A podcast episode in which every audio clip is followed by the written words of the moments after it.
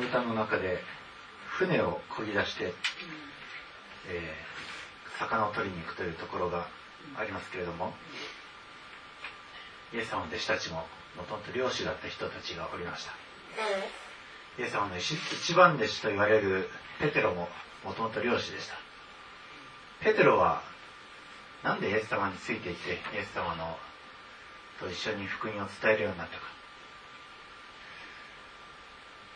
ペテロが網を取って普通に他の漁師たちと一緒に漁をしていた時ですねイエス様がペテロの船に乗り込んできたんです。ちょっと船を貸してほしいと。でそれでペテロはその船をちょっと漕ぎ出してでその湖の側からイエス様を乗せてイエス様は湖の側から群衆たち陸にいる群衆たちに、えー、メッセージをするようにペテロはしてくれました。でそれでイエス様はそのメッセージが終わったらペテロに深みに漕ぎ出していきなさい。でそれで、えー、右側に網を下ろしなさい。ペテロはですね魚取るにことについてはプロフェッショナルでした。もうそのガリラヤの湖は知り尽くしておりましたし、えー、またその時もちょうど夜通し働いた後でもうプロである俺たちが夜通し働いて取れなかった。それを何かこの、えー、新人の若い宗教家が、まあ、突然深みにこぎ出してそれで取りなさい。そうすれば魚が取れると言い出した。ペテロはですねこういうふうに答えました。先生私たちは夜通し働きましたが何一つ取れませんでした。ここで終わってないんですよ。しかしがあるんです。でも、お言葉通りに網を下ろしてみましょう。ペテロはイエス様の言葉に従ったんです。そしたらなんと、魚が大量に取れて、しかも一隻では足りないほど。で、二隻目に助けを呼んで、で、二隻目と一緒に魚を取っても、その二層とも沈みそうになるほど大量の魚が取れたんです。イエス様のお言葉通りにするならば世の必要は満たされて当然なんです。しかも圧倒的にです。人間のプロフェッショナリティには限界があります。その働いた夜通し働いたからといってお金持ちになれるとは限りません。全てはイエス様にかかっています。イエス様のお言葉通りにすること。自分のそれまでやってきた経験とかに縛られずただイエス様がお言葉言われるからそのお言葉通りする。そうすればこのように大量に魚が生活の必要が満たされるようになる。ペテロが初めてこのイエスというお方の栄光をご覧になった。イエスというお方の偉大さを見たのはこの時でした。でそれでシモン・ペテロこの時イエス様に「主よ私のようなものから離れてください」私は罪深い人間ですからとイエス様に言うんですけどもイエス様はこう言います。怖がらなくてもよい。これからのちあなたは人間を取るようになるのです。これからのちあなたは人間を取る漁師となるのです。この中には働き人を目指す方がおられます。おそらくイエス様の圧倒的なパワーを見せつけられたことでしょう。このイエスという方がどれほど偉大であるのかということをご覧になったと思います。そしてイエス様を見舞いに自分の罪深さ自分の至らなさを告白したかもしれません。でもイエス様は怖がらなくてもよい。これから後あなたは人間を取る漁師になる。世の中の仕事を離れて私もそれまでえー、まあ、コンピューターの仕事をしておりました。コンピューターを、えー、まあ、夜通し見守ったりということもありました。でもこれからは人間を、まあ、見守るってあんまりそういう時間はないんですけどもとにかく世の仕事から私を呼び出してそしてこの仕事へとつけてくださいました。ペテロのこの、えー、働き人としての生活はここから始まりました。もうイエス様が人間を取る漁師になるのだよと言うと陸に船をつけて何もかも捨ててそのままイエス様に従っていきました。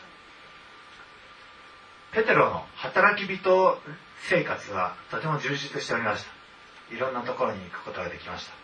またイエス様から権威を授けられて病の人に手を置いて祈れば癒さ癒される権威が授けられましたしまた悪霊をイエス・キリストの名前によって命じれば出ていく。そしてイエス様もどんどん有名になっていって自分もどんどん何か活躍の場があって、えー、まあすごく四六時中忙しくなったんですけどもでもとても充実してしていました。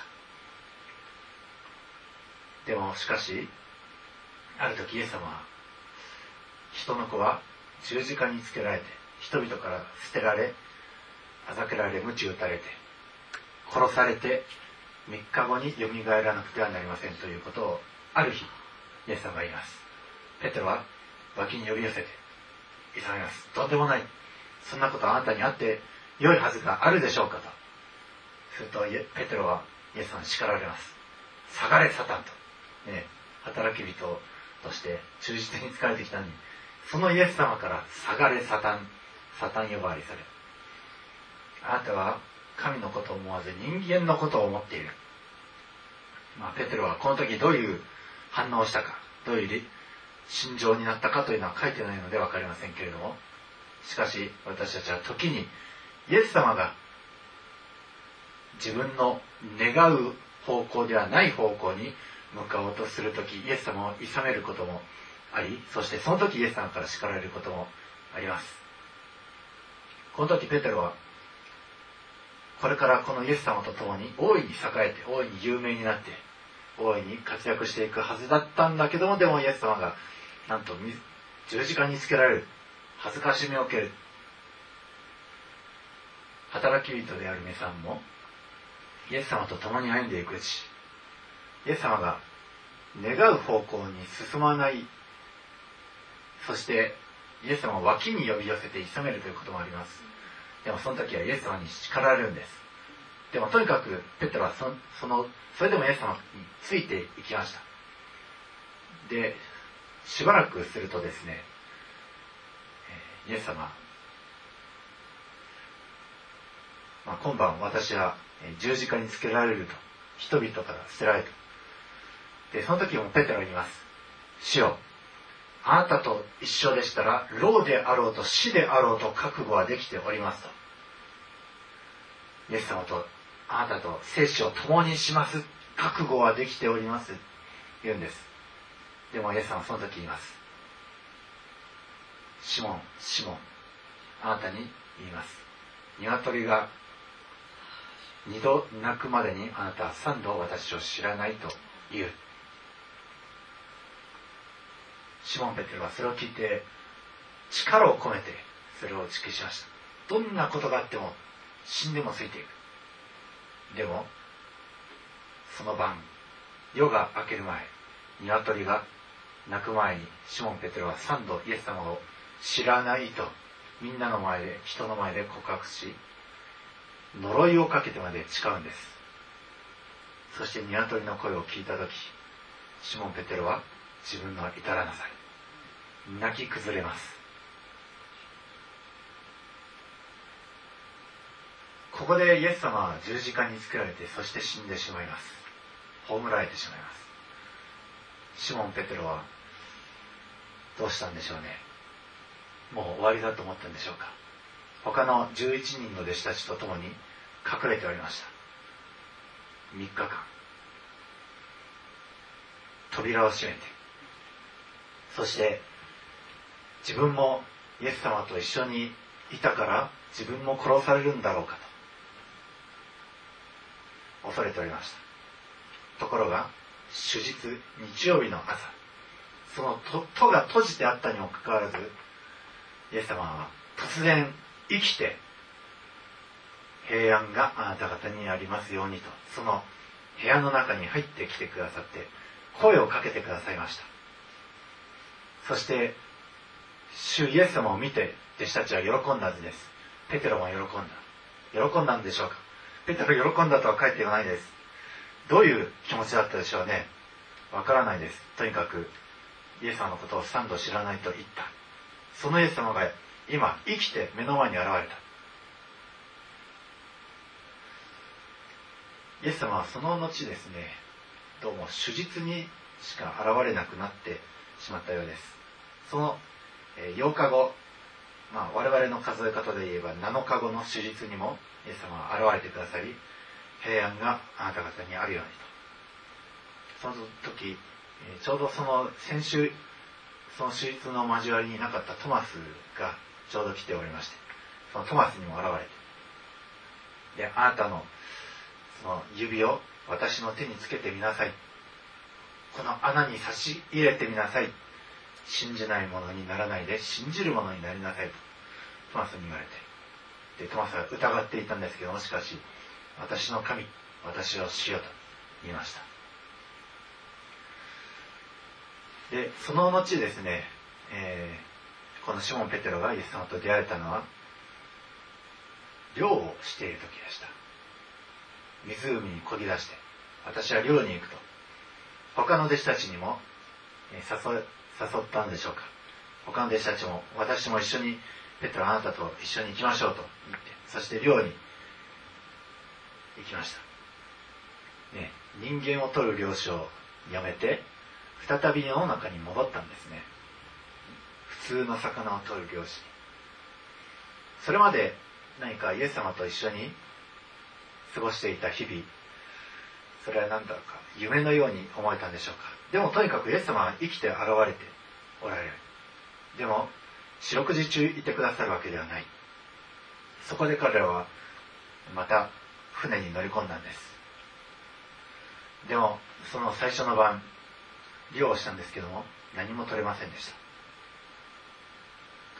その夜が明け染める頃岸辺に一人の人が立っていました。でその岸辺の人からこういうふうに声をかけられます。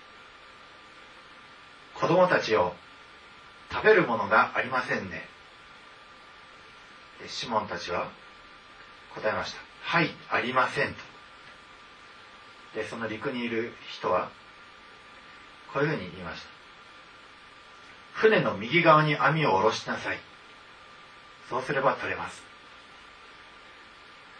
そこで彼らはですね、まあ、とりあえず、まあ、言葉だから言われたからやってみましたところなんとおびただしい魚のために網が破れそうになってそして引き上げることができませんでした。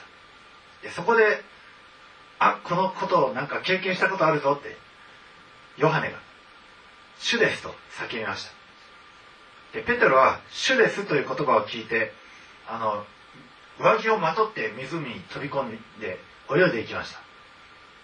不思議ですね。普通湖に飛び込む飛び込んで泳ぐ時上着を脱ぐはずじゃないですか。でも裸だったので彼は上着をまとって湖に飛び込んでで泳いでいったそうです。イエス様の見舞いに出る裸である状態はもうイエス様の前に裸を晒すこともはばかられたんでしょう。何しろイエス様のことを死ぬまであなたについていきますと言っておきながらその夜が明けきらないうちにイエス様のことを知らないと民衆の前で呪いをかけて誓ってしまったんですから。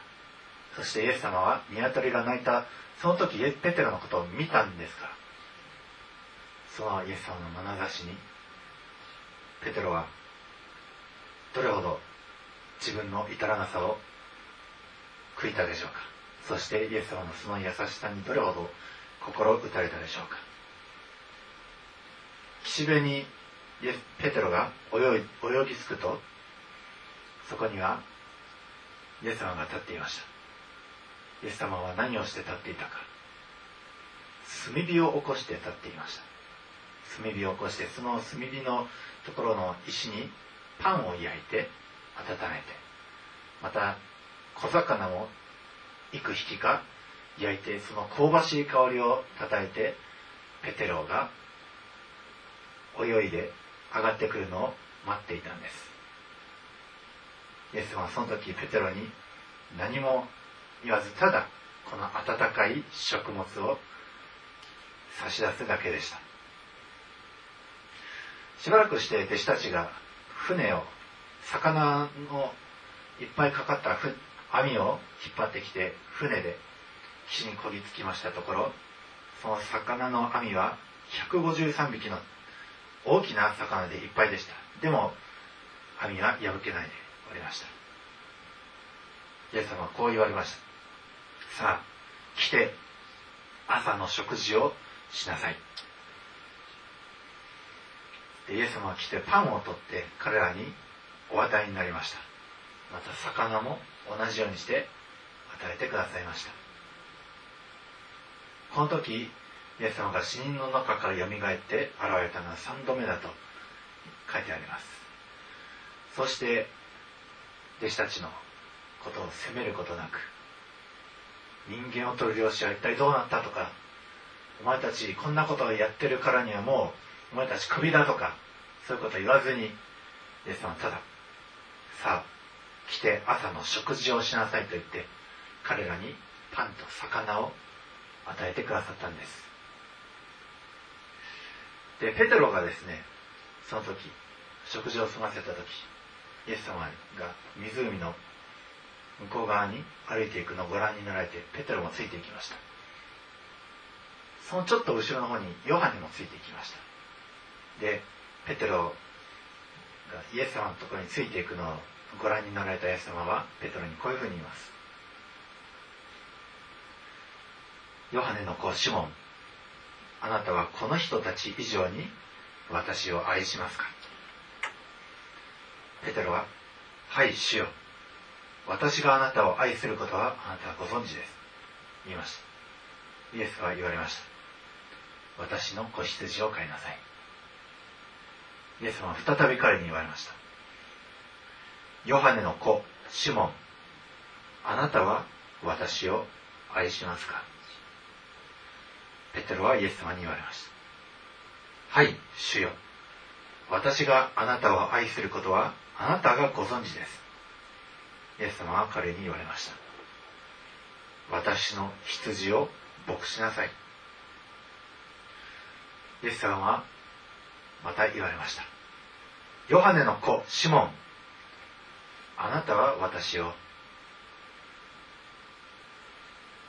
愛しますか？でここの愛しますかはちょっと日本語の愛すとは違うんです。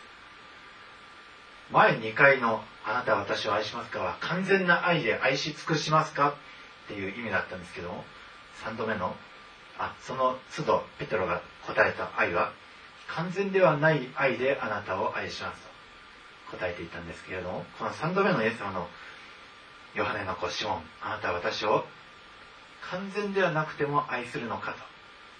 3度目そういうニュアンスで言ったんです。するとペテロはそれを聞いて悲しくなりました。心を痛めました。イエス様はペテロのその不完全な愛をご覧になりご存知であったんです。イエスはご存知です。皆さん一人一人が完全な愛で愛し尽くせないということをイエスさんご存知です。人には完全な愛はありません。私たちも気が流行ってイエス様に死ぬまでついていきますと人間を取る漁師として働き人としてついていきますと決心するんですけどもでも完全に人間的な思いでのその決意というのは弱いんですよ。完全に従い尽くすことはできません。でもその上でイエス様はそれをご存知でありながら働き人としてお持ちくださっていたんです。そしてシモン・ペテロはこの3度目にイエス様のあなたは私を完全な愛ではない愛で愛するのかと。シモン・ペテロはこう答えるしかありませんでした。主よ。あなたは一切のことをご存知です。あなたは私があなたを完全な愛で愛し尽くすことができないことを知っておいでになります。イエスは言われました。私の羊を飼いなさい。イエス様は働き人に言います。私の羊を飼いなさい。たとえ完全な愛でなくても私についてきなさい。でそれからイエス様はペトロに言います。誠に誠にあなたに告げます。あなたは若かった時には自分で帯を締めて自分の歩きたいところを歩きました。しかし年を取るとあなたは自分の手を伸ばし他の人があなたに帯をさせてあなたの行きたくないところに連れて行きます。これはペテロがどんな風な後の人生を歩むかということを示していました。ペテロは若い時信仰がまだ若かった時自分で自分のやりたいことをしていました。自分のやりたい働きをする。自分が賛美したければ賛美する。自分が伝道したければ伝道する。イエス様よりも自分が主人公でした。でも信仰が成熟する時他の人が他のものが帯をして連れて行きたくないところに連れて行くんです。信仰が皆さん成熟してくればですね皆さん自身の考えではなく御霊が皆さんを帯をしてやりたくないことをさせます。望みたくない人たちのところに連れてってそこに伝道しなさいというかもしれません。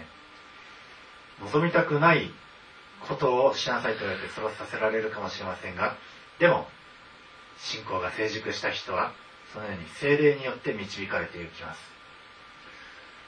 イエス様がこの時こう言われたのはペテロがどのような死に方をして神の栄光を表すかを示して言われたんです。ペテロはこのようにして捕獲されて逮捕されてそしてイエス様のように処刑される運命を例えます。でもペテロは誠の漁師の人生をこれその時再び歩みを始めることになります。ペテロは振り向いてみました。そこにはヨハネがついてきていた。でイエス様に尋ねます。先生この人はどうですかと。でもイエスさんはこう言われました。私の来るまで彼が生きながれるのを私が望むとしてもそれがあなたと何の関わりがありますか？あなたは私に従いなさい。人のことをいいんです。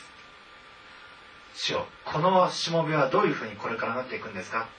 主よあの人は、えー、どういう死に方をするんですかとかそういったことはイエス様に聞く言葉ではないんです。皆さんはあなたは私についてきなさい。これだけです。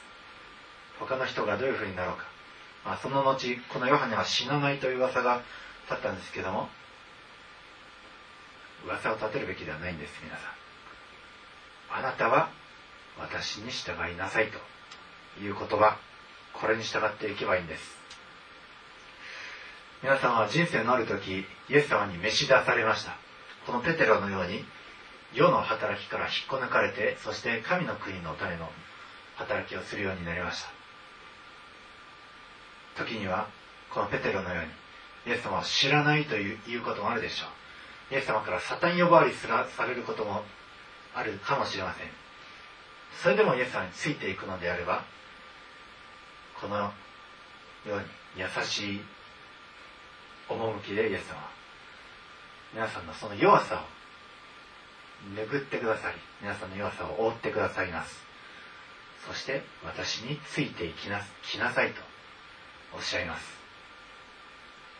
どうか働き人として召された皆さんは人のことはとやかく言うことなくイエス様についてきてそして終わりまでしっかりとこのイエス様から託されたこの働き人間の取る漁師としての働きを終わりまで全うすることができる皆さんでありますようにと私たちは祈りたいと思いますではお祈りします愛するイエス様あなたが私たちを召し出してくださいました人間を取る漁師として世の中からいくらかでも神の国へと分取る者たちとして召してくださったことを感謝いたします。どうか終わりまで私たちがそれをしっかりと全うすることができますように。時に私たちが世に戻るとしてもあなたは優しい趣でもって叱ることなくその優雅な佇まいでもってその優れて素晴らしい品性でもって私たちを再び戻してくださるお方であることを感謝いたします。どうか私たちがあなたを拒むことなくまた他の人と比べることなくただあなたについていくことができる働き人たちでありますように今日のこの御言葉を感謝して私たちの愛する主イエス様のお名前によってお祈りをいたします。もう一度その賛美をしながらいつもの祈り会に入りたいと思います。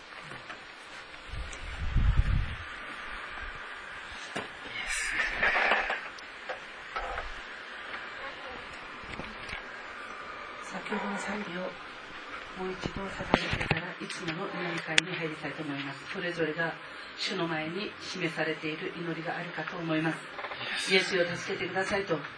私たちは十字架までついていきますと言いつつも十字架の近くに行くと怖がってしまいイエス様を知らないと言いがちな私たちですだから先ほどの賛美を賛美してから私たちが主の前で謙遜にと思いついたあれこれの祈りの課題をイエスを助けてくださいと主の前で祈っていきたいと思います。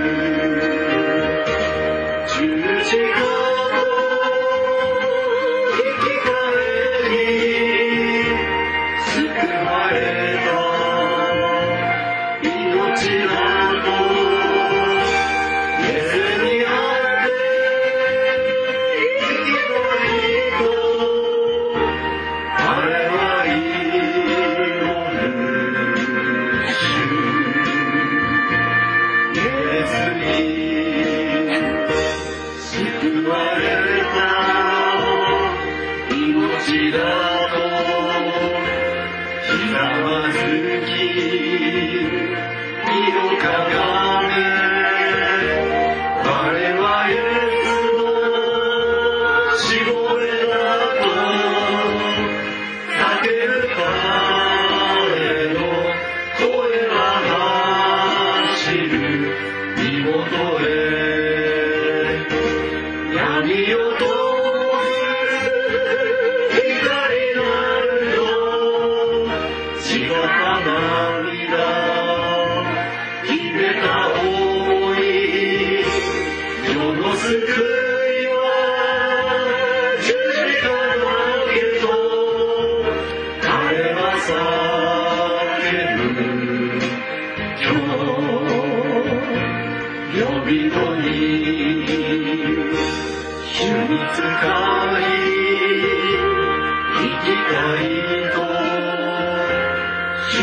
道を